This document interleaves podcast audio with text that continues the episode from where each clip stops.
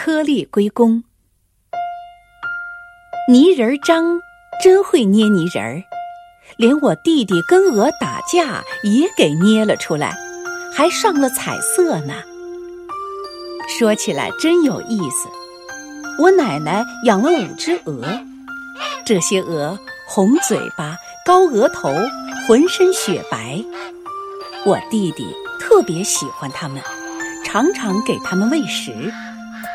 鹅一看见它，就伸长了脖子围着它转。那天，我弟弟拾了一篮子稻穗，正要送到队里去。那五只淘气的鹅以为又给它们喂食来了，嘎嘎嘎地追了上来。弟弟把篮子举得高高的，大声喊：“这是队里的，不给你们吃！”可是鹅一点儿也不听话，它们拍着翅膀，盯着篮子，嘎嘎嘎地叫着往上扑。弟弟左躲右闪，急得满头是汗。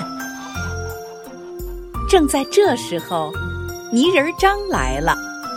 他笑呵呵地说：“小弟弟，你是好样的，我来给你捏个像。你看，就是这么个跟鹅打架的像，还给起了个名字，叫颗粒归公。”